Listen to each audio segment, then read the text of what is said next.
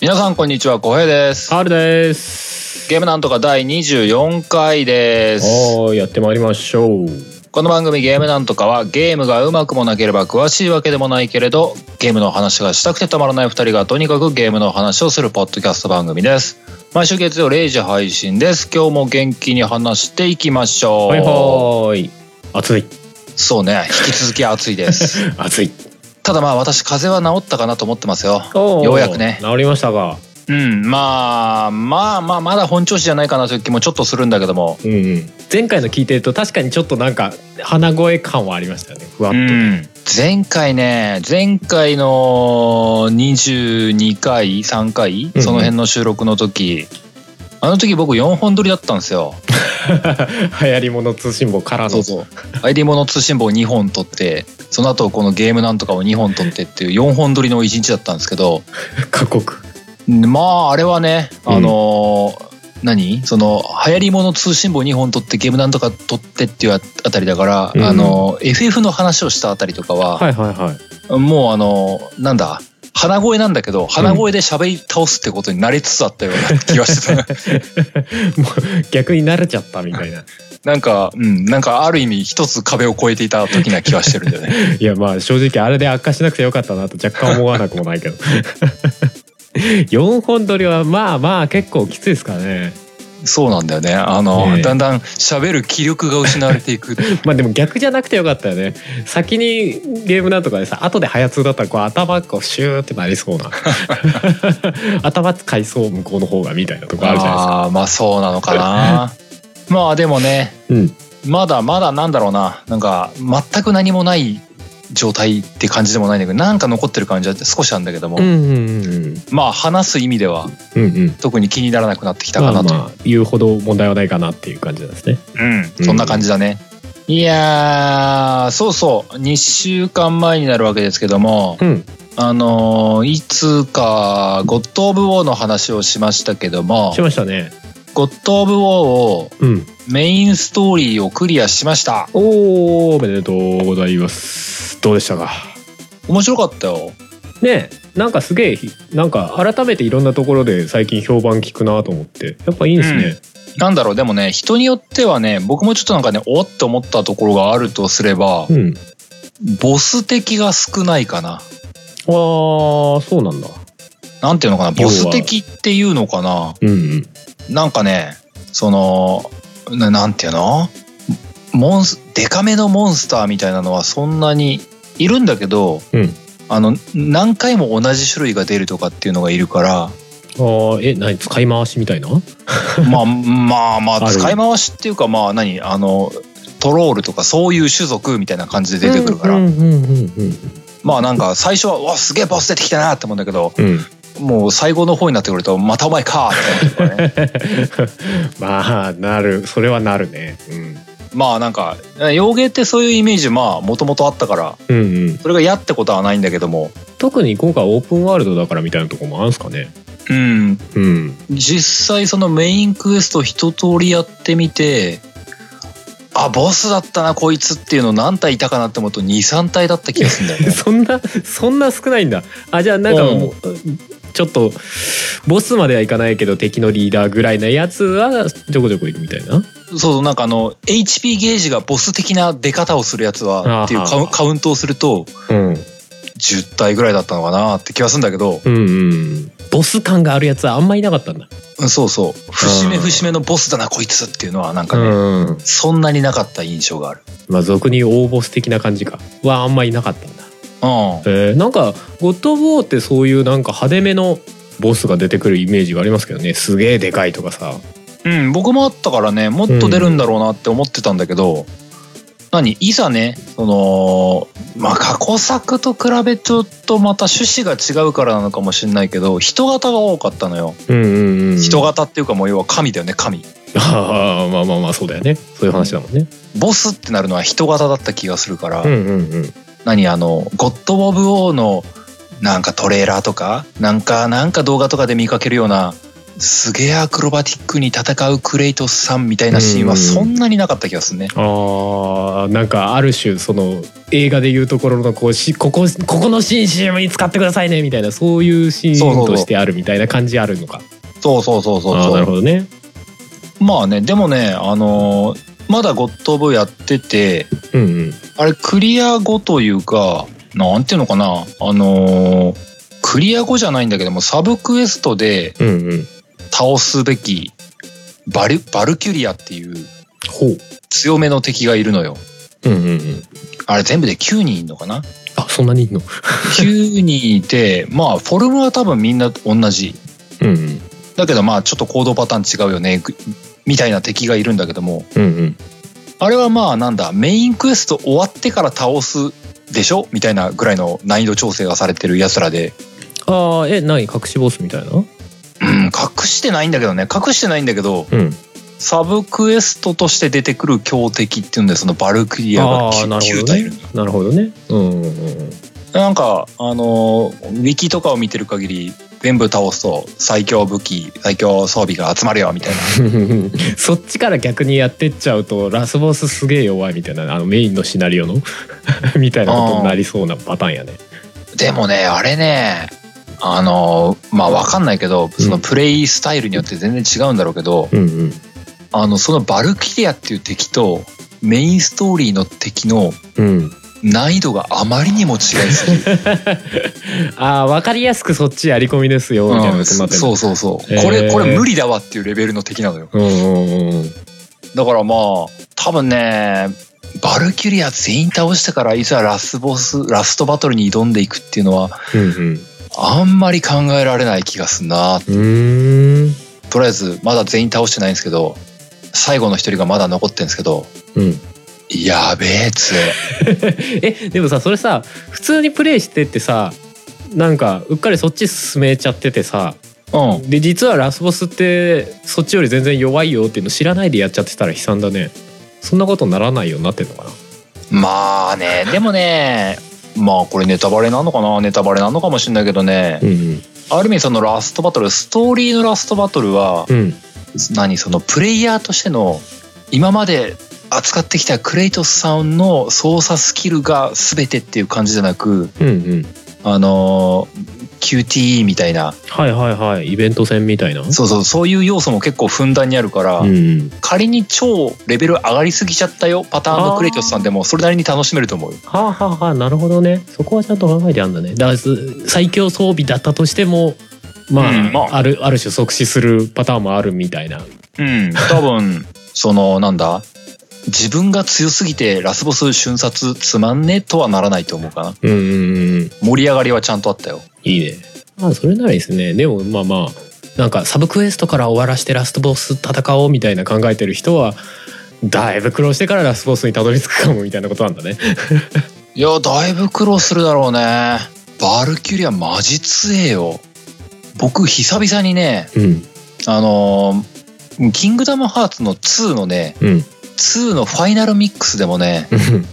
そういう隠しボスいたんだよねはいはいはあれキングダムハーツだと13機関っていう13人いる敵がいるんだけどそれを一人ず つ倒していくあのある意味ロックマンのバトル形式といういにしても13人多いな かめっちゃ強えのどいつもこいつああはあはあなるほどねももうねあのーキングダムハーツの話で言うと、うんあのー何きょすごい強烈な一撃受けても、うん HP1 で残るアビリティとかあったのよあれはいはいはいガッツ的なやつだそうそうそううんうんで、そそのアビリティをつけなければ、マジ2秒で死ぬみたいな。 ああもうダメージがちょっとおかしいやろってなってんだそう。なんかね、覚えてんのがね、その、その生き残るスキルをつけながら、もう食らうの前提で食らったらすぐケアルが、みたいなね。で、その攻撃をもう一度食らってしまったら、もう自分がケアルが打てないから、もうドナルドのケアルがを祈るばかりみたいな。でも俺毎回毎回っていうかさそのパターンさ俺すげえイメージがあるのがさバルキリープロファイルなんだけどさ、うんあれもララストとかさもう裏ボスになるとさもう一発目で死んでるのよ、で後のダメージずーっともうライフの何十倍ぐらいダメージずっと入り続 けてで最後にガッツが効くと1だけ残るっていうひたすらそれゲーになってんのよ割とああれなんなんだろうなゲーム崩壊してねえかないろんな意味でってちょっと思うんだけどそういう系なんだねあそうそうそううん、でもなんか久々にそのね「ゴッド・オブ・オー」の方ではね、うん、なんかあのああすやり込み敵というか強敵だなっていう敵と戦ってる感じがうん、えいじゃまあしたもようあるある種そのデモンズとかさダークソウル的なああいう難しさよりもやっぱ難しいみたいな。うーんまあダークソウルなんだろうねダークソウルとかって、んまあ難易度って意味では同じようなもんなのかもしれないんだけど、うんなんなんだろうなダークソウルってやっぱね戦闘、味方の行動パターンもうんうん味方っていうか自分か自分の行動パターンもなんかさ、なんか地に足をついたモーションだったりするじゃないうん、そうだね。でもクレイトスさんとかやっぱちょっとちょどこかファンタジー感はあるんだよねえ、何すごい高さにとジャンプしたりとか。うん、ジャンプじゃないんだけどあのクレイトスさん斧をぶん投げたりするし、ん、あの斧からなんだこ氷の波動みたいなの飛ばしたりするし、し。あとマジで死にそうになった時クレイトスさん激横モードになる と激横モードになると殴ってると回復するんだよねクレイトスさん ってすごいね。あのもうなんかパンチドランカーみたいになるわけ だ。あのひクレイたトスすさらん攻撃は最大の防御みたいな。そうそう死にかけるととりあえず激横になるっていうのはなんかねなんか僕の中で規定ルートがあるんだよねまあまあまあまあクレイトスさんらしいけどな。その感じもうはね怒ったぞーっていうのがね発動するからね でも回復するのはちょっと謎だね。なんかね、あれでも設定あるんだよ。なんか神の力がそういう意味合いがあったんだよね、確か。へえ。なんか傷再生できるとかそういうのがね、あんだよ。なんかさありがちなのは時間で再生するとかあるじゃないなんか再生能力が高まってこうねスリップでこうじじりじりじりじりって回復していくみたいな殴ると回復ってすごいね 逆転の発想みたいああれじゃあったじゃん。ブラッドボーンであったじゃん。 ないやあったけどさあれはでもほらその最後に受けたダメージ分ぐらいしか回復しないじゃないうんクレイタスさんはもう殴り続けられれば最マックスまでいけるよ。つえ ちょっとなんかチートくせえな存在 としてはえーでもそ、そのね、その能力を持ってしてもね、うんあの、回復した分はね、瞬殺で削られ る。ドゥンって強すぎるって。えでもクレイトスさんさ今回のオープンワールドだからさレベルとかみたいなのあるのあのね、レベルじゃないんだよ。あの、装備、装備の、うん装備に対してなんだ、あの、胸当てと、うんうん腕に巻くのと腰当てとっていう3種の装備品と、うんうんその装備品にそれぞれルーンをはめるっていうのがあるのね、うんうんうんまあマテリアみたいなもんだよねちょっとモンハンチックな感じあーあーそうだねそこれが一番近いかも、じゅなんとか銃をはめるみたいなそうそうそうそれはでん、あのパッシブスキルだったりうんうんうんあとは単純なパラメータ補正とかっていうのがあるんだけども、うんうんそのパラメータ補正の総合値がレベルみたいに出るのよはあえじゃあもう完全にアイテム依存なわけだある種そうそうそうそうそう、へえまあだからある種目安なんだよねそのレベルっていう数字は。このぐらいいってればまそうだねあでなんかね敵もレベルがあってその自分がレベル高いと相手がレベル高いとでねそれぞれお互いに補正が入るんだよねうんうんレベル高い方が強くなるようにうんうんうんだから無理やりでも装備のレベルを上げてその強いバルキリアのレベルにちょっとでも近づけなきゃいけないみたいなうんうんうんうんなるほどね逆補正を避けるためにみたいはあなはねあはあはあはあでもなんか珍しいシステムな気がしますけどねうんあんまりっていうかそそれをレベルに換算するっていうのがまた面白いですけどね、うんまあ要は大体大体こんなもんやでっていうまあ目安なんでしょうね本当にねそうそうそうへーだからクレイトスさん自身のレベルっていうかはないかな。うんうんうんじゃあ、まあい戦いまくればレベルが上がるみたいな話ではないんだねうん、戦いまくって上がるのはスキルポイントが手に入るからまあ技の強化がができるかなっていうぐらいかな。はああはあはあじゃあまとあむ息子強いよっていうぐらい。息子も一緒に強くなっていくわけだ息子最終形態、ま、めっちゃ強い よ。最終形態ってなんだ 人間じゃなくなってるみたいな言い方じゃないそのトグロみたいなのやめろよもうなんか仕上がった息子強いよあいつあそうなんだなんかセリフとかは変わってないで相変わらずね「お父さん危ない!」みたいなこと言うんだけえどよ弱っちい感じなんだけど下手するとお父さん食っちゃいそうな勢いなのただ射抜く弓の威力はマジ 高いギュンおおつえ お前もう独り立ちしろよみたいなことになるわけねある意 味そうそうまあ話的には最終的になんかそういう方向になりそうだけどね多分まあにその何3部作構成ですってなったら多分、まあ2作目とか3作目とかはきっとだんだん主役交代さえあり得るんじゃないかって思うんだよねああありえるかもね、まあ、クレイトスさんがねベタなのは3作目でなんかわかんないクレイトスが死んで息子がみたいなのはベタだけどねそうねうんですきっとなそのお父さんクレイトスさんをうんぶち殺してしまうのがまた神様でな、きっと息子は神憎しみたいなことぶっ殺すお終わらない復讐の連鎖みたいになってるわ けねありそう であれだか顔にあの赤い模様をつけてそうお父さんのお父さんの血をこう顔に塗りたくてなありそう神聖ゴッド・オブ・フォーみたいなそしてに続「く To be continued それはそれでいいななんか熱 いね完全に妄想ですけどね今のね」全然ね幸せになってないっていうのが、ね、 すごい話だけどねそうね、まあ、ゴッド・オブ・オードシリーズ考えるとちょっとそれもありえるかなとか思っちゃうけど ねなんかまあだからねゴッド・オブ・フォーゴッド・オブ・フォー面白いからね多分まだまだやるんじゃねえかなという気はすんねうんうんうんうん相当なんかあれですねまあ今回オープンワールドになったからっていうのもあるんだけど、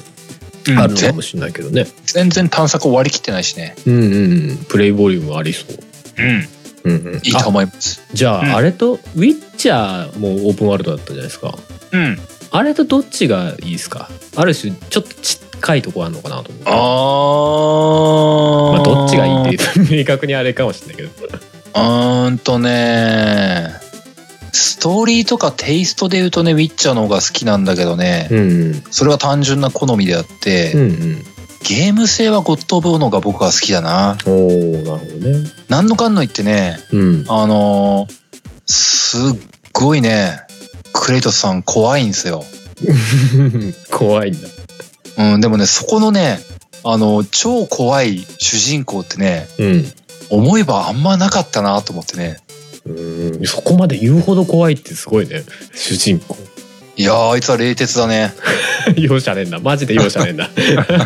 ある程度の非能性、ヒーロー性とか兼ね備えてないんだね。うんいやすないひいやないとは言わないんだけど、やん。っぱねあそこまでね潔く殺せるんだよねすごいね。そう野あの獣ねみたいな人間なんだ。いやーなんかあのねストーリーの中盤でね一回ドラゴンと差しでやり合ったんだけどねおうおうあのドラゴンの惨殺っぷりはすごかった なんか話聞くと面白そうだな。ああここまでやるって思ったよあー、もうくっちゃくちゃにすんだ。うんちょっとねウィッチャーのゲラルトさんゲラルトさんもね容赦ない時は容赦ないけんね、うん。もうちょっとエレガントに殺してたぼ本当暴力的なんだね。ええー、うわうますます興味ありますな。うん、ある意味鮮烈な体験だったよ。うんうんうんあとなんか、ね、ついでに気になってね、うんうん過去作のね、ゴッド・オブ・オーの動画とか結構見ててね、うんうん若かりし頃のクレイトスさんとか見てね、うんも、昔もっとすごかったんだなって思ったよ。ああすげなえるほどね これでもやっぱマイルドになってんだ全然マイルになってる。あー 昔のクレイトスさんマジやべえ。そうかうーん多分ね、クレイトスさん多分ね、当時ね、うんその PS2 とかの時代、うんうんあの時代にあそこまでやったのは多分ほんとすごかったんだと思う。あそあの描写は、すごいね。う まあでも洋芸って結構まあそういうの部分的にすごいあったよねグロい表現がきつめなのってうん。うんでもやっぱりね、何、まあ、養鶏は確かにね、でもなんか、味方っていうか主人公キャラクターがね、うん言うなれば、僕が重ねている人間がね、うんここまでやるみたいなねまあ聞いてる限り鬼だよ ねなんかちょっとねうんあの新鮮だったあすげえなこの人って思ったあでも拒絶反応的なのは起きなかったんだねうわこれきつとはならなかったんだねそこまでじゃなかったね、うんまあ何単純な表現って意味ではねもっと残酷な描写がいっぱいあるからなんだろうなうんうんうんうんその何血しぶき具合とかもっとやばいのはゲームとしてはあると思うからうんうんうんそういった意味ではねなんだろううわすっげえここまでやっちゃうんだこの人っていうなんかちょっと距離を置いた中で感心してる僕がいるななるほどねまあある意味痛快みたいなところなんだね、きっとねそうかもしれあんまりうないわーもうなんかもうこれグロくて見れないっすみたいなところとはちょっと違うそこではいなやそこまではいかないうわもう見れないってまではいかない、うんおすごいみたいな感じみたいないやでもなんかそういうリアクションよく聞くんだよなゴッド・オブ・ウォーに 関してはすごい殺し方してるみたいなももっともっとやってみたいな そうそうだからちょっとね話聞くんだよもねっとやって感がねちょっとどこかにあるん だよね自分の中でそう考えるとある意味プレイヤーはクレイトスさんなのかもしれないとか思う よねプレクレまお前の黒いクレイトス性を目覚めさせてるゲームみたいなそうそう自分の中のクレイトスさんがねいるのかもしれないってね 思うゲームかもしれないねでもああ気になるなななんだなんだ最最後の落としどころみたいになってく るいやだから個人的にはね、次回作があるならそれはそれで楽しみですといううん、うん、お話でしたよ、まあでも続くんでしょうね話はねそうだねブレイク的に心配はしてないですよですねそうですうね、んまあ日本人受けは良くなさそうだけどね まあそうこはねでもまあまあ知名度は今だいぶありますもんね言うても、うんうん青少年にはおすすめしないです そこはしょうがない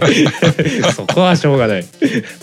ああ R さんは何かやってました最近は俺ですか俺最近はねちょっとあんまりこうゲームあんまりできてないですけどねうんやった情報じゃなくてねちょっと気になる情報があってねうんあのノーマンズスカイまああの宇宙を旅するゲームですわうんうんうんあれがですねあのまあ今までの中で多分一番大きいアップデートがですねもう発売から2年ぐらい経ってるんですけどなだったか7月の後半24だったかに来るらしくてですねついにそこでオンライン協力というかオンラインプレイほうができるようになるんじゃねえかっていう話でですね結構そこが気になってますねえそれ何あのマッチングして合流するパターンかなそれともいやだから巡ねり合うパターンかな、そうわかんないんだけどどういう形なのかわかんないけど実はね1個前のアップデートで、うんそのすごい緩いオンライン要素みたいなの入ったんですよ他のプレイヤーが要は別の世界線にいるじゃないけどさレイヤーが違う世界にいるみたいな感じで、他のプレイヤーが光の玉みたいなのでふわーって見える時があるんですよほうでもあのゲームめちゃくちゃあの星の数がアホみたいにあるんでまあめったに巡らわないですけど俺も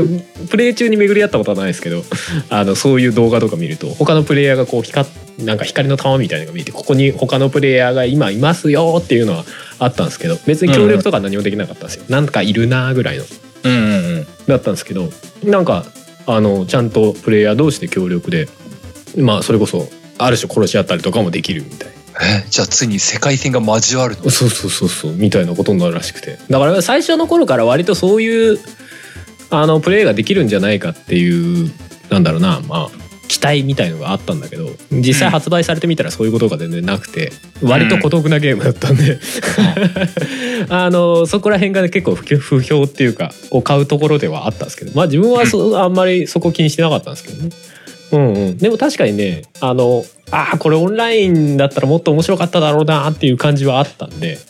ついにそえーのアップデートが来るという、そのアップデートがされるとうん、本当に偶然出会う可能性があるんだねそうねでその出会ったらどうするみたいなところもあるそうだよね助け合いになるのか殺し合いになるのかみたいな、うん、だからそこを含めた要素がどういうふうにこうシステムでね構築されていくのかっていうのが結構わかんない今までもねでもねもう3回ぐらいねお大きめのアップデートがかかってるんですよね、うーんそうそうであの最初の方なかった基地が作れるようになったりとかおうそうそうあとうまあまあ武器が増えたりとかあの結構ねもうシステムかなり 根幹の部分からねあの途中で変わったんですよ。へえあの何アイテムの入手方法だったりとかうんなんかお金的な要素が途中から入ってきたりとかねそういうところが結構変わってってねうーんあのなんだろうな作ってる側がこうちゃんとそのゲームに愛を持って作り続けてる感じがねちょっと泣けるあのう 発売当初あの結構揉めたっていうかなんかうん返金運動みたいなのがあったんですよね、あのーんねあそんなんあったのへそうそうそうそう返金騒ぎみたいなのがあって、うえん、で結構ねそれも対応してたりとかしてたんですけどだからなんか買ったけどなんか思った感じのゲームじゃなかったっつって文句言う人がいっぱいいたみたいなね、 へえ結構ねプレイステーションでもソニーがあのこんなこんな対策出ますよみたいな感じであの打ち出してたんだけど、まあ実際やってみるとそのスケールはでかいんだけどゲームの内容としては対策っていうよりかは結構、うん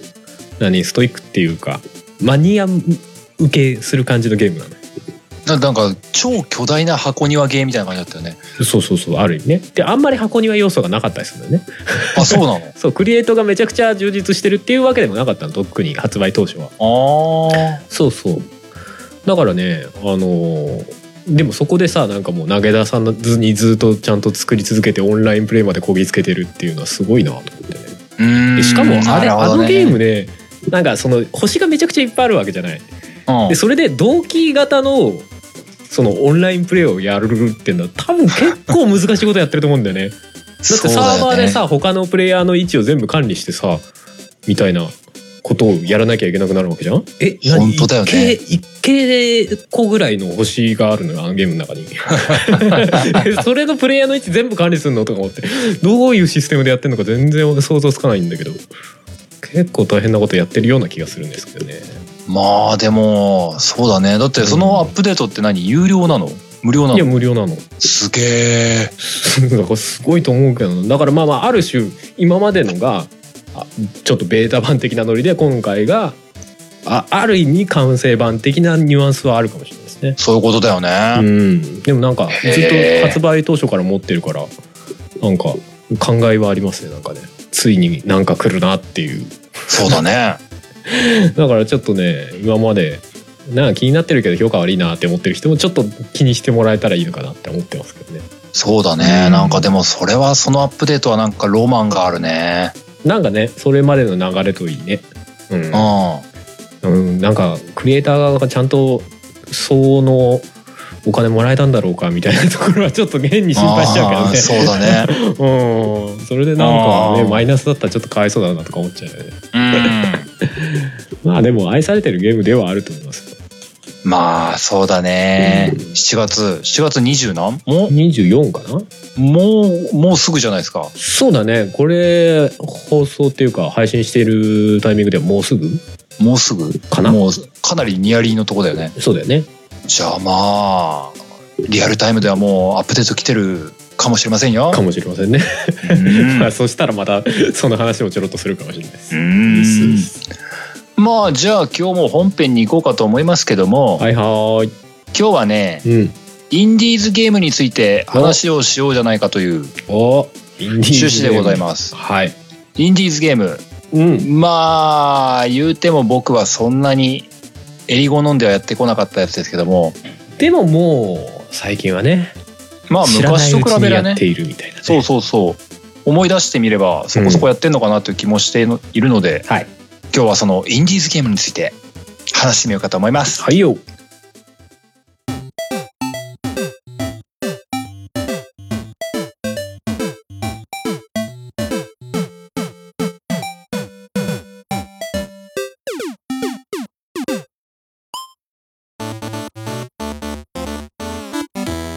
はい本編です。はーい。インディーズゲーム。うん。まあインディーズゲームの話をしようと、うんまあ前の収録終わった時に話をしてうんうん。なんだろうな何やってきたかなっていうので思い出しを図っていたんですよ。うんうん。それの名前だけ挙げれば分かりやすいのかな。おおいいんじゃないですか。じゃあ僕が今までやったことがあるインディーズゲーム、うんちょっとインディーズゲームと言えないかなっていうのも若干あるんだけどもうんうんうんうん。名前とりあえず開けてみてみますはい。インサイド。おうこれ有名な方だと思うんだけどね、インサイド。かなり最近の方ですよねうん。で、うん風の旅人でしょおおあと、ぽっちゃりプリンセス。あーあれいつ頃出てたやつでしたっけ PS3 とか、うん。2作実は出てんだけどね、うん、 PS3 の時が初作かな。うんうんうんその次が4でも出てんだよね。うんうん4でも出てたんだ4だとね、4、4はね、ぽっちゃりプリンセス、メタ冒険。うーんメタボがかかってメタ冒険。そういうことかうん。っていうのが出てたねというので、うんうんあとはオクトダット。ああーはいはいはいあはいれインディーズじゃねえかなと思ってんだけど、それっぽいですねあとマイティナンバーナインでしょうんうんうんで、これはインディーズとは呼べないだろうなと思いながら、もうぼノリとしてはインディーズじゃねえかなと思ってるんで、無理やりねじ込もうと思ってるのが、うんリトルナイトメアなんですよ。リトルナイトメアって俺やったことないですけどあれはインディーズじゃないんですか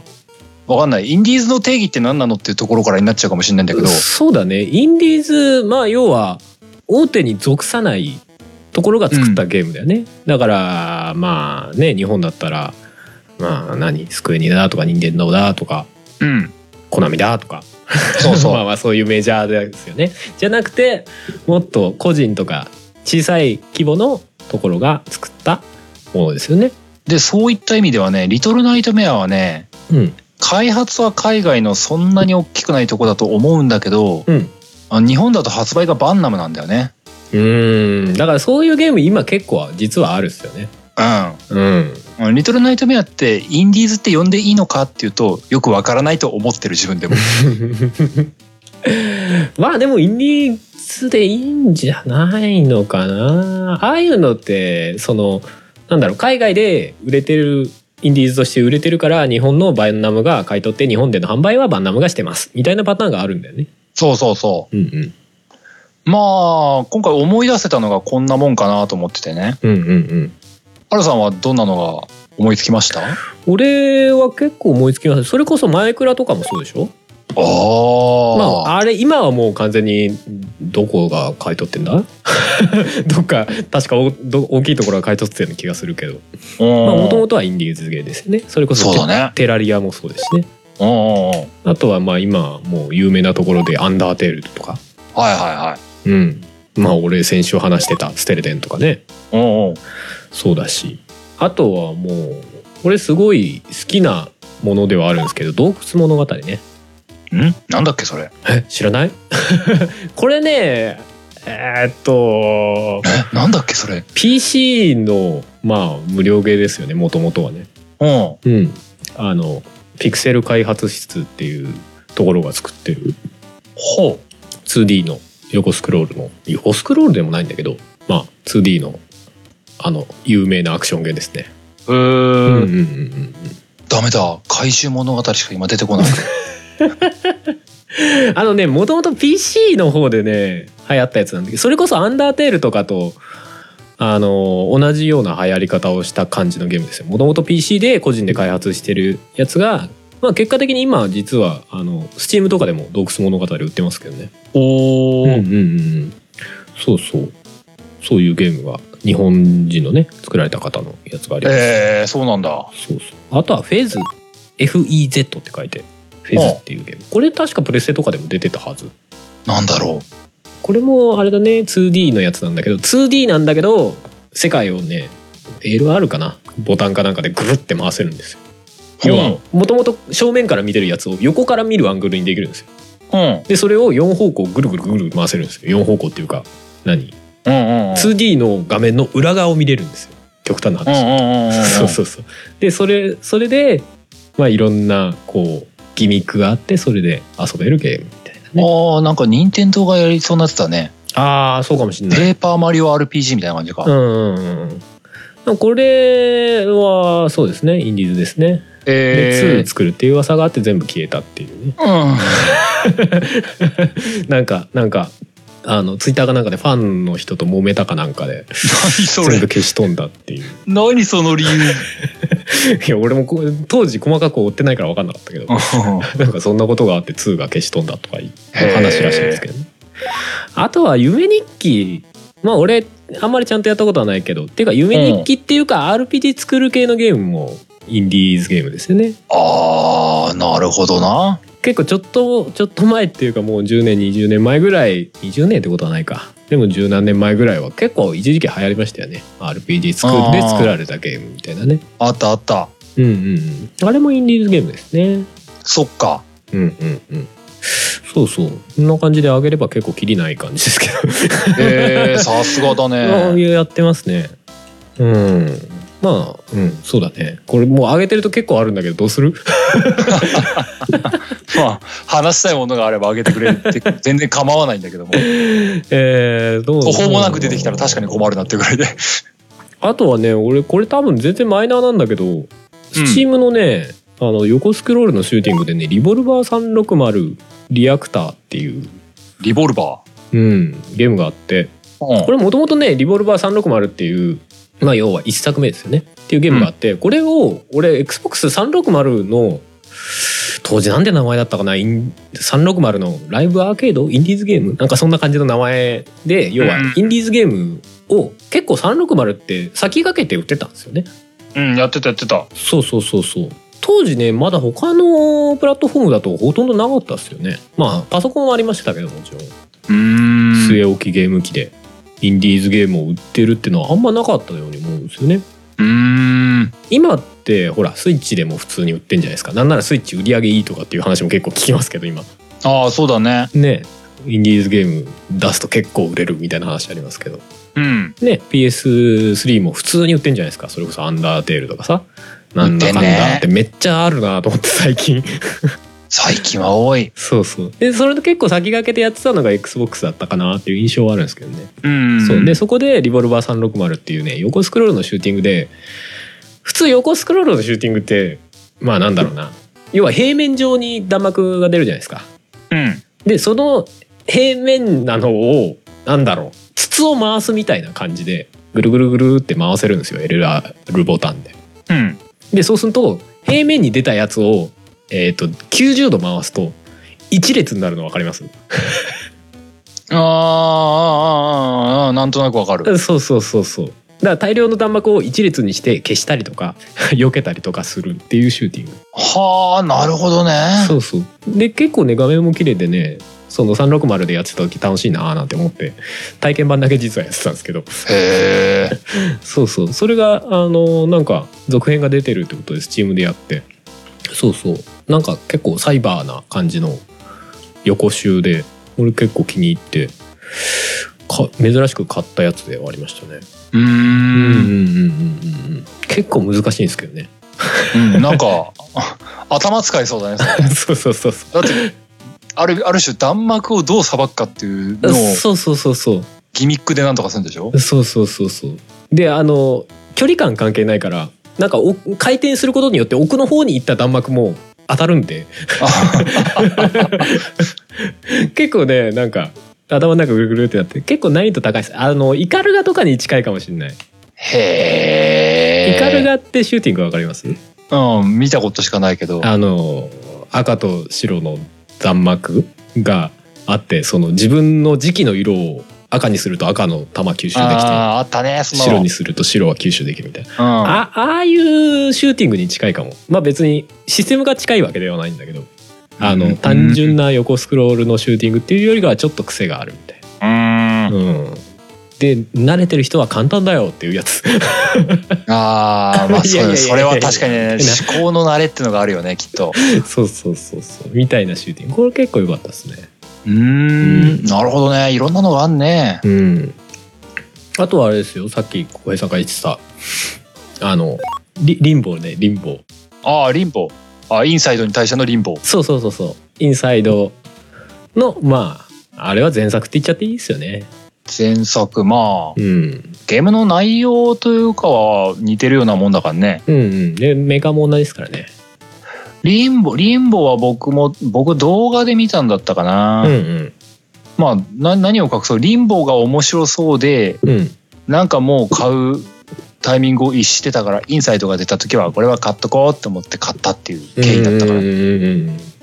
そうですね。あれはでも、すごくよくできたゲームだなっていう感じはしますけどね。リンボーはあれだよね、その、あれも PS3 とか360の時代だった気がするんだけど、うんなんかあの、PS3360 とかで、あの、対策というか、うんあの、重ためなゲームがすごい出てる中で、あの、なんかちょうどいい、塩梅の軽いゲーム出たなって思ってたんだよね。そうだねすごいミニマムなゲームだけどちゃんとやりごたえがあるしビジュアルとしても完成されてるというかそう、なんかね、当時のアンチテーゼだった気がするんだよね。なんか、あーわかるゲームってこんなもんじゃなかったっけみたいな出し方をしてきたなって思ったんだよね。うんわかるわかるあある種その 2D ライクなんだけどまあまあ 2D じゃなくてちゃんと何絵的にはこう完成されてる、そうそうそう、うん別にスーファミに逆戻りしたわけでもなくみたいなとこそろうがあだってねねあリンボーはね、まあ、いやプレイはしてないんだけど楽しそうだなって思って見てたんだよね、そう俺逆にインサイドまだできてないんだ相変わらずこうすれ違ってる感じで すけどこの番な組んかインサイドまあまあ正当進化っていうのかなうんまあ進化っていうのかななんかシステム的に進化したとかっていうわけではないとは思ってるけどそうだねでも続編的な感じはやっぱり受けますよね印象的にうんうんなんかお同じような世界観なのかなっていう気はするというかうんリンボー出てきた時完全にあのゲーム白黒だったじゃないですかうんすげえの出てきたなとは思いましたよねまああれ雰囲気すごかったよねすごかったですよね主人公もだって真っ黒に目だけポッて見えてるみたいなさうん、でも結構グロく死ぬんだ よね。そうそうそうねカチョンとか死あーあーってなるあーってぬ。ぐさーみたいな。あんだけのゲームなのにさ結構残酷な気持ちになるんだよねそう。なんかさ、うん。結構雰囲気も物静かだったしね。うんうんうん死ぬ時もスンって死ぬじゃん。そうそうそうそうなんか、なんていうのかな。なんか未練なく死んでいってしまうっていうのがね、うん諸情無行感が、無情感があって。そうねで結局最初から最後まで何も語られないでしょあれ、セリフとか全くないよね。ないねひたすら右に進んでってまあプレイヤーが勝手に何かを感じて最後なんか最後も結構唐突な終わり方というか「えー!」っていう終わり方するんだよあーなあれなおそらくインサイダーもそんな感じなんだろうなという気はするがうん。うんでもなんかさ、あの、まあ、リンボーもインサイドも同じだとは思うんだけど、うんあの、セリフがないって結構、うんすごいなって思うっていうか、うんうんうんセリフがないとあのある意味ローカライズってほぼいらないじゃないうんまあいらないよねそうだからやった時にこの何インディーズってもちろんその資金力がないはずなんだけどもうんセリフがないっつうことはうんうん全世界発信も容易なんだなっていうのをねうんうんうんなんかおもむろに遊んでて思ったんだよねインサイド遊んでて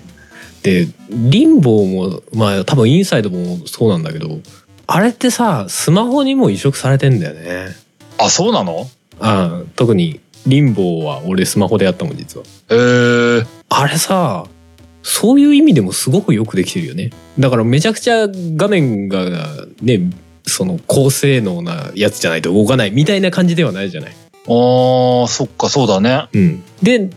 スマホにもそのそのままが移植移植できるわけじゃないでグラフィックック僕はそんな凝ってないし操作系もそんなに複雑なわけじゃないから、そう比だ較ね的スマホとかでもちゃんと移植できるなおかつローカライズがいらないってすげえってなる確かにあある意味完成されてるよなっていうねなるほどね、うん感じをしましたねあのゲームそっか、そうだね。スペック的には全然ハード寄らないもんね。そうそうそうそうそうそうだけどあのインパクトですよみたいなねそう。インパクトがちゃんとあんだよね。あれはすごい。うんリンボーね。リン、あースマホであんのか。そう言われるとちょっとやりたくなっ ちゃうな。確かう俺は iOS でやったけど Android もあんだかなんだかよくわかんないけどねええうんうん、ななんでもそういうところだよね強みって結構あのインディーズゲームの。うん。うんうんうんと思ったりしますけどね。そうね。あ、そう。それは、いいこと聞いたわ。それこそあの次に挙げる「キングダム」っていうねこれもスチームで最初買ったんですけど、うん。あのキングダムニューランズかなランドズ。うんうん。これはあのこれも結構ゲームシンプルなんですよで結構 2D ベースのゲームでうんうん。で主人公はどっかの国の王様なんだろうけどどっか多分国に追われてきたんだろうね一人で馬乗ってるんですよ、ほうでその王様を動かしてでお金を拾ってそのお金で人雇ってでいろんな畑とか作らせてでだんだんお金が、そこをそれでお金を増やしてでなんか城を作ったりとか城をそのグレードアップさせたりとかしてうんうん。でまあその要は壊れた船みたいのをお金いっぱい貯めると修理できるようになるんですよでそれでうんうん修理して他の島へ行くと一応クリアみたいなねざっくり言うとそういうゲームなんですほうけどほうほうほう。そ。れとかも結構移植されてるんですよスマホ版にも移植されてるし確か、うん、うん。 iPad、まあ、iPhone もあったのかな分かんないけどにも移植されてるしうんスイッチにも移植されてるんですよ、へえ。そうそうだからなんだろうなその手軽さみたいのってすごいインディーズゲームと相性がいいというか、まあねうん。どこでもできる感みたいのがいいよなと思いますねそうだよね。うんまあ逆に言えば、その、開発力がない、ないからっていうとなんかすげえ言葉が悪い気がするんだけど、うんうんなんかこじんまりとせざるを得ないようなうん会社というか、うんうんそういう団体なが作ってるわけじゃない。そうねそれをある意味逆手に取ってるっていうのがあるんだろうね。そうそう切り詰めたゲームシステムにするうんみたいな。ね、だから逆に俺なんかはもう今対策あんまできないのよね 時間うんなかったりとかうんあのーなんだろうなまあちょっと重かったりとかするわけですよ正直。うんだからある程度の対策もうどうしてもやりたいっていうやつだったらもちろんやるんだけどそうじゃない対策をやってると他のゲームやる時間なくなるとかさなんかいろいろあるのよね。うん。で結構さゲームってさ割と最初の方が楽しかったりするとこないああまあ、やり始めてこそれはあるだろうレベルね上げみたいなところなんかね、うんインディーズゲームってやっぱりそういうそういうところでちゃんと終わってくれるみたいなゲームがね割かし多かったりする印象があるのよねめちゃくちゃやり込み要素があるっていうか、うんこなるうほどやり始めていい感じのところですって終わるみたいなうんそうだね。まあ、ボリューム感的にもそうなるんだろうね。うん確かにそうな。いうとこいいなって個人的に思ったりしますけどねまああと金額が安いみたいなところもありますけど途中でねまあやめちゃってもある種いいみたいなねうん。うんなるほどな。うん、そういうの思ったりしますけどねでも昔はさうん。インディーズゲームってさ売ってなかったよ ねイメージイメージ なんかさネットでさやっぱりそれぞれがこうなんか無料ゲーとして配布してたイメージが強いまあ売ってたものももちろんあるんだろうけどうん。売ってたのもあるけど、うんまあ、だって、PC ゲームだったのが普通でしょ、多分。そうそうそうそうそうで、その中で、うん、そうだな、配布というかね、うんオンライン販売みたいなのはまあなかったから、うんほほぼなかったよねまあ場所によってやっぱできてはしただろうけどやっぱりそういうのはあんま触れなかったなっていう印象があるうん、そうん、そそれこそね、あの、スチームみたいなさ、今でこそあそこにあ置い置いときゃとりあえず売り出し開始ってできたりもするけど、うんうんああいうなんか人が集まる場所ってのはなかったから、うんうんすわざわざそういう売り買いする場所を見つけるっていうところに至ったのはあんまないと思うんだよねっ。て感じはしますよねうん、だからだからフリーゲームが多かったんだろうね。うんうんうんうんそのなんか、後ろ向きなフリーゲームになってしまったのかもしれ ない。そうねまあそれこそねそのコミケとかさああいうところで売ってたりとかっていうのはまあものによってはやっぱりあったんだろうけどそれこそ、ね、東宝とかはそうだったんじゃない東宝ね、ありましたね、そんなの。うん、あれも未だにインディーゲーですからねああ、そっか、そうだね。うんうんうんメジャー感のあるインディーゲーですからね ああ、そうだね。名前がめっちゃ有名になってるけど売り出しとしては完全にインディーゲーですうんうねんうん。そうそうそそうね。ううんああいうふうには、ちゃんと今でも残ってるのって多分、まあないだろうからな。まあそうでしょうね名前としてずっと同じ感じでやってるっていうのはまあないでしょうねああ、うんそっから、えだってなんか、やっぱ Xbox、PS3 ぐらいの時期の、うんあの頃からがインディーズとし、がこう何インディーズで売り出しても、いいんだみたいなうんうん時代ができたのはあの位置だった気がするんだよね。そうですよね。で、Xbox って確か、あの、要は、Xbox でゲームが売れる、ゲームを作る、なんだろう、開発環境みたいのを確ああっかた公開してたんですよね。あったあった XNA だったかな、うんうんそうそうそうそう。みたいなので、結構ね、力入れてたんですよね、うんうんうん当時。そうそう。それで作れば、まあ Xbox で売れますよ、みたいな感じだったと思うんですよね。うんうんうんうんうん。とか、あの、なんだろう、評価システムとかね。あそんなのあったっけそうそう他が作ったプレイヤーをなんか他の要はその評価システムの中にある人が評価してでこれは売っても大丈夫ですダメですみたいななんかシステムがあったとかっていう話がありますそけどねこまでしっかりしてたんだ。うんうんうんええうんまあだからまあ今 PS3 とかで売ってるのは多分直じゃなくてやっぱどっか通してると思うんですよねまあその PS の販売するシステムみたいなところをうんうんうん、でまあまあその XBOX は多分その自治的な感じで自分たちでこう評価し合ってこれは OK これはダメみたいのをやってたみたいな話を聞きますけどね。へえ、うんあすごいねそこでちゃんと仕組み化じゃないけどもうんうんできてたんだね。らしいですね。へえそっか。まあでもその前で言うともしかしたらシンプルシリーズはある意味インディーゲー感はあるかもしれないですね。ああ まあ実際インディーではないんだろうけどあれもあちゃんとメーカーされててるからね。そうねそうねうん、でもまあまあインディーゲーっぽいのはなんかすげえ出てたなっていう印象はあるまあでもそそのい今この時代になって呼ぶインディーズゲームではないんだろうけども、ん PS2 ぐらいの時ってそのシンプルシリーズもそうだと思うんだけどもうんあのインなんていうのかなゲームの内容としてインディーズみたいなノリのゲームってちょこちょこ出てたと思うんだよね。うんうんうんあのなんだっけかなあのどこが作ったか覚えてないんだけど「カー」とかあったじゃん。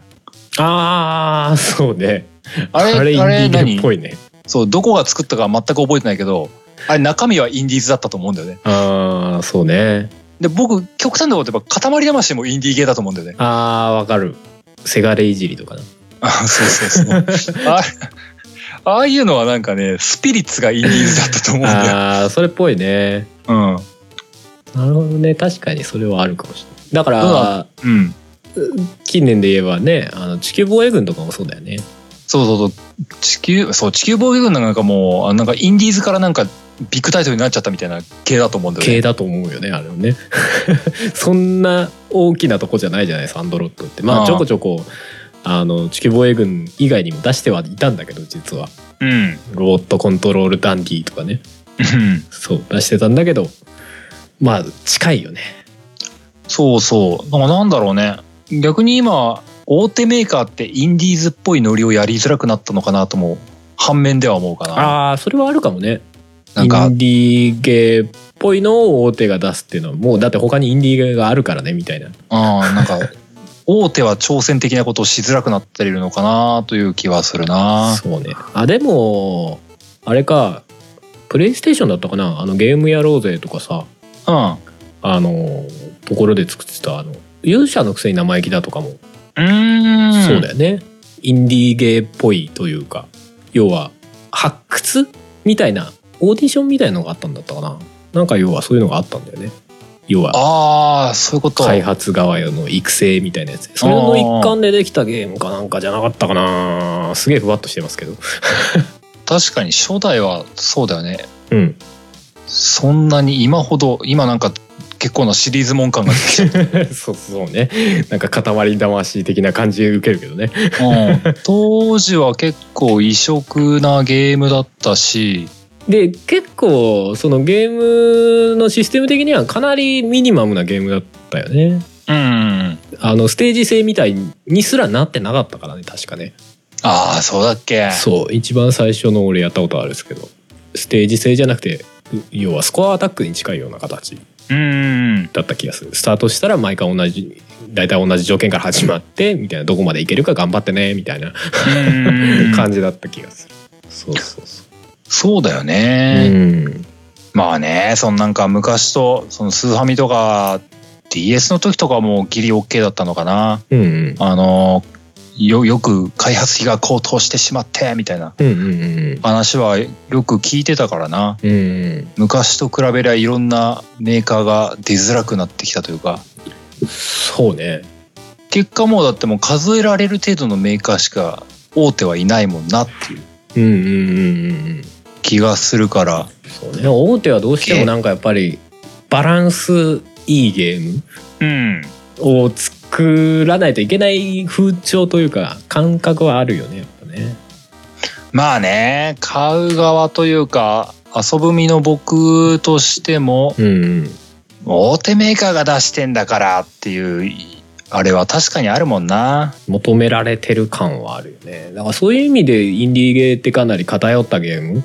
とか極端なゲームを作れるまあそれこそねリンボーとかもそうですよ まあ相当偏ってんじゃないですかすか。そうだよね。うん、ああいうゲームを出せるとか作れたりするっていうのはいいそようだなよと思います、ねアイデア一発的なねやっぱそうなっちゃうのかな。うんなんか、大手は新規 IP を作りづらくなり、ああそういうところもあるかもねね。うん、新規 IP になる目をインディーズが作って、それを買収するっていう今の ベゼスダの流れができるしかないのかなっていう。ああそれはでもそうかもねうん、なんか、アメリカの会社たちと同じだなっていう気がしち ゃう。アイデアだけむしり取られるみたいな すっごい悪い言い方したけどお前のそのアイディア何億で買うわみたいな、そういう流れができていくものなんだろうなって気がしちゃう。あーそうだねそれこそあれだねさっき言ってた「塊魂」なんかはそねインディーズゲームではないけどそそういうな流れだよねアイデア作ってもう最初もともと作った人は手放してバンナムが作るみたいなああ、そうだな。感じなんじゃないですか、ゲームなんかをなんかそんなさ別に業界に詳しいわけでもないけどさうんゲームのプロデューサーってなんかさうんうんその途中で離脱するメーカーとうん喧嘩別れしちゃうっていう話をちょいちょい聞くじゃない、デビルメイクライとかあの小島秀夫とかね、おうおう いっぱいあんだ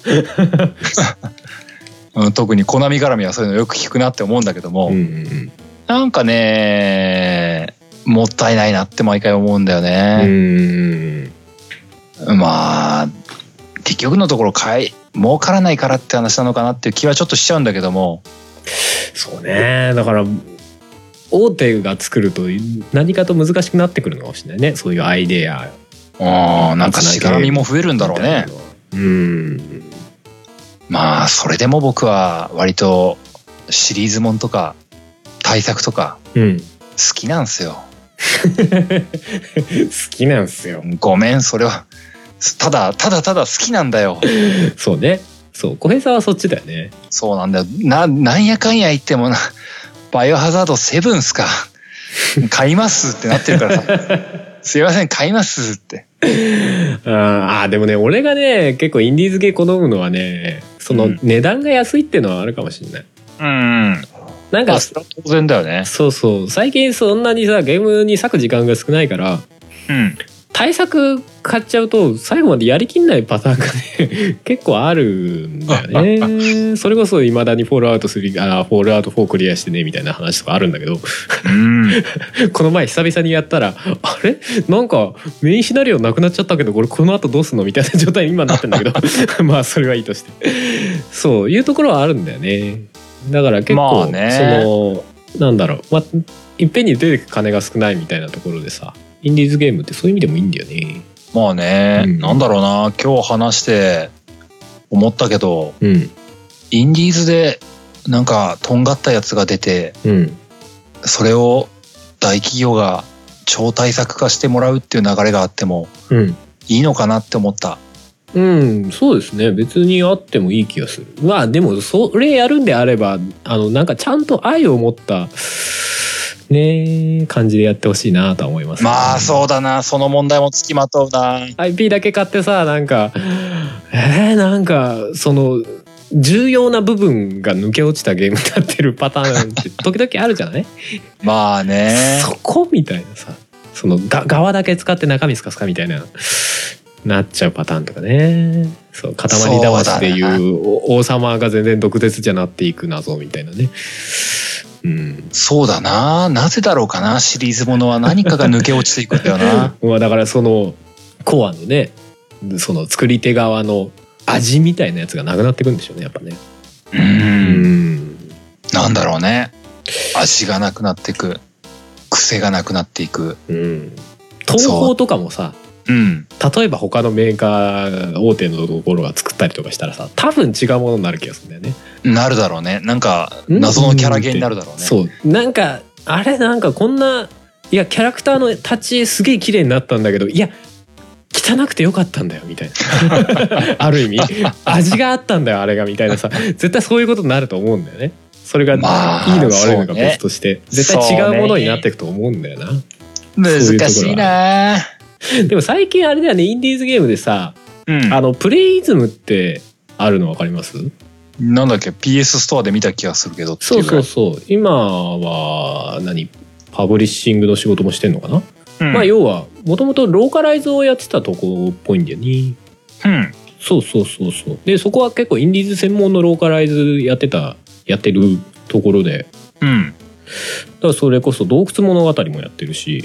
この前音亀でも喋ったけど「変更」っていうホラーのゲームねあれのローカライズもプレイズもやってるしうんへえそうそうそうそうそのインディーズゲームをまあ日本のインディーズゲームをそこでプレイイズムの中で販売したりとか海外のインディーズゲームを日本語に翻訳して販売したりとかってしてるサイトなんですけど へすえげえありがてえなと思ってもっともっと売れてほしいと思って そうそうそこで結構ねあのいいいいもの出てますよあ本当うんうんうん ついにスパチューン一強時代終わったまあスパチュンは結構大手のやつをやってるからねローカまあルでねそうそうそうあへ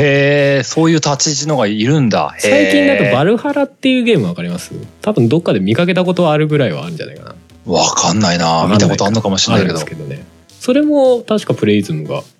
翻訳というかローカライズしてたへえうんうんと思うんですけどおいでも聞いた話だとうんあれだね、すげえ重要な役割をなしそうだねそうそうそうそうそうだからその日本のインディーズゲームのまあなんだろうなある種中心になってくんじゃねえかなっていう感じはしますけどね、うーんそうそうそうそうインディーズゲームの売り買いみたいなところでねだからそこでローカライズしたゲームをちゃんと Steam の方で売ってたりとか最近は PS ストアの方で売ってたりとかするんでうんで、へえなるほどねあのしっかりローカライズに愛があるん でね いいと思いますよまあねうんたまにあるからねあなるんからかねよくわからない翻訳ってそうそうそうそうそうああなんかこれうんローカライズしただけって感じ のとりあえず日本語にしましたみたいな感じのあやつとかねーまあまあねあるからねそうそうそうそれこそ変うん更のローカライズとかだってすごいしっかりしてましたよへえあの全然違和感なくなんかローカライズしてやるやつだとさなんかモネのフォンとかなんか微妙だったりとかさ 例えばねあーなんか日本語不自由だったりとかするじゃないうんあるあもう るこいつ何言ってんだみたいなさあるあるそういうの全然なかったからねあ本当何フォントとかまでちゃんと選ぶってことと思いますよあれあすごいなあそうそうそうそう大手さんもちゃんとやって やってって思う すっごい味気ない本当になってたりとかね いやわかるんだ大変なのはわかるんだけどみたいなね おーそう、ゴッド・オブ・オーのフォントを、フォント選ぼうぜ。言葉を微妙だったのあの、いや、別にゴッド・オブ・オーが極端に悪いとは言わないけど、あんのー、有名な洋芸のうん、うん、日本語字幕って結構適当なフォントだったりしないああうんそうねあの、まあそれこそスカイリムとかもね読めな、みたいな。ああ、でもスカイリンまだマシだったよ。うんまああれに関してはもうね全ての文章量を日本語化してる時点でもうありがたいありがたいなんですけどああそうそう全部のセリフとかさ でもね、なんかね、あれ、マイクロソフトだったかな、うんマイクロソフトのゲームとかでね、うんまあ、そんなに数やってないから、一概には言えないんだけど、うんあの、なんか日本語字幕がね、なんでよりによってこのフォントなんみたいなね。ありますねすっげえちっおちゃ前いとかマね、イクロソフトだろみたいな感じのことを思ったことがあるんだ よ。おいみたいなさ。そうそうまあまあそういうやつだよね。うんねちゃんとそのゲームの雰囲気に合わせたフォントだったりとかにしてるのかな、まあ、どうどうやってんのか俺はよくわかんないですけども。うん、まあ別にですね、なんかこのゲームだからこのフォントっていうところまでこだわんなくてもいいんだけど、うん、なんかね、もう、ある程度、見やすいフォント3パターンぐらいを作って売るみたいなことをやってほしいだ、どこかの会社 が。 ああまあねそのフォントセットがもうできてる場合はね、まあ、ものによってはそのゲームの内容にこうなんだろうねちゃんと合わせてその英語の部分を日本語に変えるみたいなこともねできたらいいけどそのデそうィズニー映画みたいなね、ああ、そうだね。うん そこまでやったらなんか値段に跳ね返りそうなんだけど。 まあねディズ全然関係ないけどディズニー映画とかすごいよねあれねまあね。全然だって文字字幕とかじゃなくてさもう画面の中の CG 丸ごと英語の部分日本語に変えてたりするでしょうんそうそう。まああれは事前に設計してんだろうなって気がするけどね。うんうんうんうんまあそうだね。しっぽりとインディーズの話をしてきましたけどもね。うん。まあ、インディーズゲームも最近本当に課金例がなくなってきたんでね、意識せずやってるところは大いにあると思うんですけど。うん。ただ、それはまあ現実ね、いいことだよね、とは思いますけどね。うん。うん、対策もインディーズももうダウンロード販売とかだったらもう全く差がわからんっていう感じにそうね。なってきたからねうんうんそれはまあいいことだなとはそこは素直に思いますようん。うんうんうんうん。まあまあまあそんなんでね次何かインディーズゲームをやることあるか なあんまり僕ねあんまり僕インディーズゲームアンテナがないからねあああ、そういう意味ではあれですよ。さっき俺話した、うんノーマンズスカイもインディーズゲームですよ。 ああそうだねそういえば。そういえばそうだねもうババリインディーズゲームですからねまあまああれは全然なんかパッと見ミニマムな感じのインディーズゲームじゃないですけど、まあ、あれはグラフィックは結構頑張ってるけどな内部のシステム的にはかなりやっぱりコンパクトなああれなんでねインディーズゲーム感はありますよ、うんううんうんそうね。まあ、いいよね。そう、アンテナがないからうね。んうんいざね、なんだろう、僕の中のインインディーズゲームとの向き合い方ってこう、うんうんいやー、ちょっと最近対策やりすぎてお腹いっぱいだ わー。なんか、なんかちょっとちょうどいいのないかなーって時に、こう、そういう時とかには風の旅人みたいなのを見つけて、これいいじゃんみたいなこと言ってうんね。うんうんちょっとなんか、数日これで遊ぼうみたいな。うんうんああ、面白かったーって。よし、次の対策行くぞみたいな。なるほどねまあまあそうだよね僕は行き過ぎだからね。うんうんうんそうね俺俺はなんか生活の中でこうインディーズゲームでこうサクッとゲームやってあーゲームやったなって思う次行くみたいな感じはあるかなだからまあまあある種そのポジションとしては近いもんものはあるのかもしれないね、うんええそんなもんですかね。うんまあそうですねまあインディーズゲームっていう結構ふわーっとした話になりましたけども、まあそうまあね、今日は結構ふわっとしたね。いいよねインディーズゲームって いう うん、まいあや、ね。うん、なんか、でも、なんだろう。最近インディーズゲームだとこれいいよみたいな話とかも結構聞いてみたい感じはありますけどね。うん。うん、そう、いざね、あのーたくさんやってないからね、インディーズゲームでね、うん、うん。インディーズゲームの中でも名作みたいなものってよくわ分かってないんだよね、僕、個人的には。そうね。名作。まあ名作って言われると、それこそアンダーテールとか洞窟物語とか、その辺はベタな感じしますけどね。でも多分人によってかなりいろいろありそうな気はします。まあそうだよね、それこそ好みに結構変わるのか な。うん。超連射 68K とか ね。何それ。いや、これシューティング好きな人じゃないと多分わかんねえな。 ものすごい古いゲームです。え うん、そうですね。だから、だから、それぞれの話、ちょっと聞いてみたい気がしますね。ー、うん。まあまあ、そんなわけでね、うんまあ何か機会があれば、機会があればというかね、またやることがあったら、はい。インディーズについても、うんそういえばああいうのもあったねみたいな話をするかなとも思ってますけれどもねうん、うん、うん。今日は今までやってきた中でこんなインディーズゲームやったなだったりとか なんかインディーズと大手の話みたいなことをしましたけども そうですね。そんな話の中でね今日はエンディングに向かっていこうかと思います。おーい。作曲、編曲、音声編集、イマジナリーライブなど、承ります。カメレオンスタジオ。はいエンディングです。はい、インディーズゲームの話でございましたけども、いやー今日はなんかのんびり話したね。 まあでもあれですよね音楽とかでもそうだけどねインディーズとメジャーみたいなさうん。まあどっちもいいよねっていうでもインディーズの方がなんかやっぱり短感みたいなのありますよねなんか手頃というかねうん。うん総じてね、う、うん、大手は重くなっていくよね。 まあまあね、うんまあ逆にみんな知ってるよねメジャーだとみたいなところももちろんあるんだけどでも自分しか知らないみたいな良さもあるよねインディーズにはと思いますまあね、うんその辺はね、本当に、あの、どっちがいいとも言い切れない大きな要因なんだろうね。そうだねまあまあでも自分にある種自分に向けられたすごいニッチなゲームとかが遊べたりするよねみたいな感じありますね、インディーズゲームねんですなーんで、今日は、今日はというか、うんまあ別に新しい試みというわけでもないんだけども、ええええ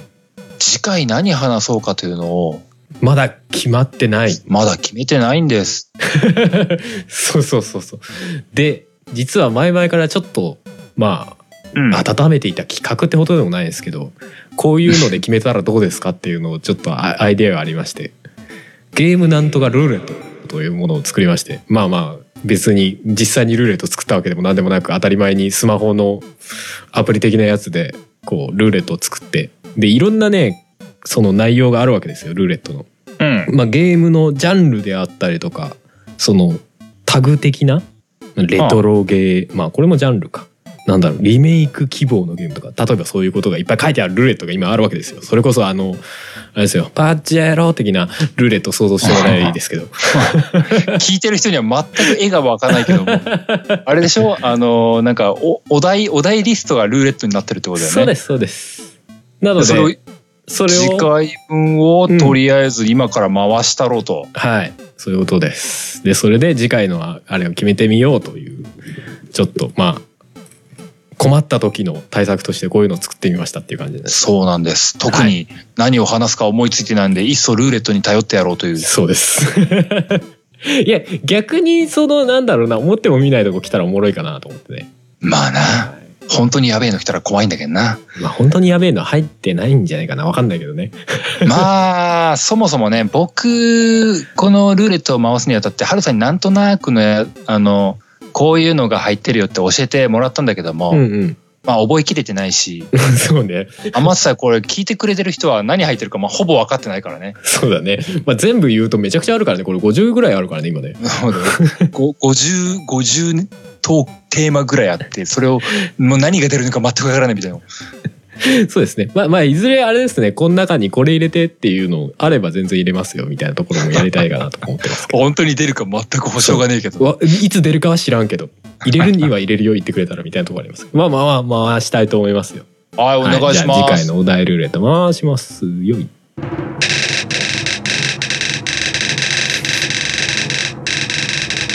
すっごいガリガリいってるのはめっちゃ項目があるからですねおはいということで出ましたシミュレーションシミュレーション。はいシミュレーション幅広いねあー意外なとこ来た な。あのねほら戦略シミュレーションもあればなんだあー、もうギレンの野望なのんと独か眼シ場ミといュレうーこショとンか。みたいのいっぱいありますからねそれこそなんだもう電車で GO もある種シミュレーションみたいなことがありまなすから、るね、ほどね。運転シミュレーションみたいなねそういうところあります からまあまあいろいろありまそすういけうどことですか。まあざっくりシミュレーションということでなるほどやっ。てみようかなとじゃあ、次回25回うん。 25回のテーマは、シミュレーション。はいわかりました。行ってみたいと思いますじゃあ、それでやってみますんで、どんなの来るかお楽しみにといううん、うんところでございます。そうですねまあまあ、そんなんで、いつもに、いつものやつを最後読んでいこうかと思います。そういえーこの番組ゲームなんとかでは皆様からのお便りを募集しております。お便りは番組ブログのお便りフォームまたはメールにてお送りください。番組ブログはゲームなんとか .com、番組メールアドレスはゲームなんとか .gmail.com です。ゲームなんとかの次は g-a-m-e-n-a-n-t-o-k-a です。そんなわけで今回はここまでです。それではまた次回お会いしましょう。お相手は小平と、春でしたそれではまた来週。お会いしましょうさよならあすげえ普通だったうん、何も思いついてなかった。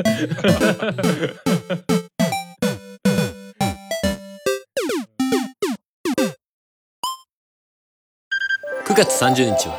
ポッドキャストの日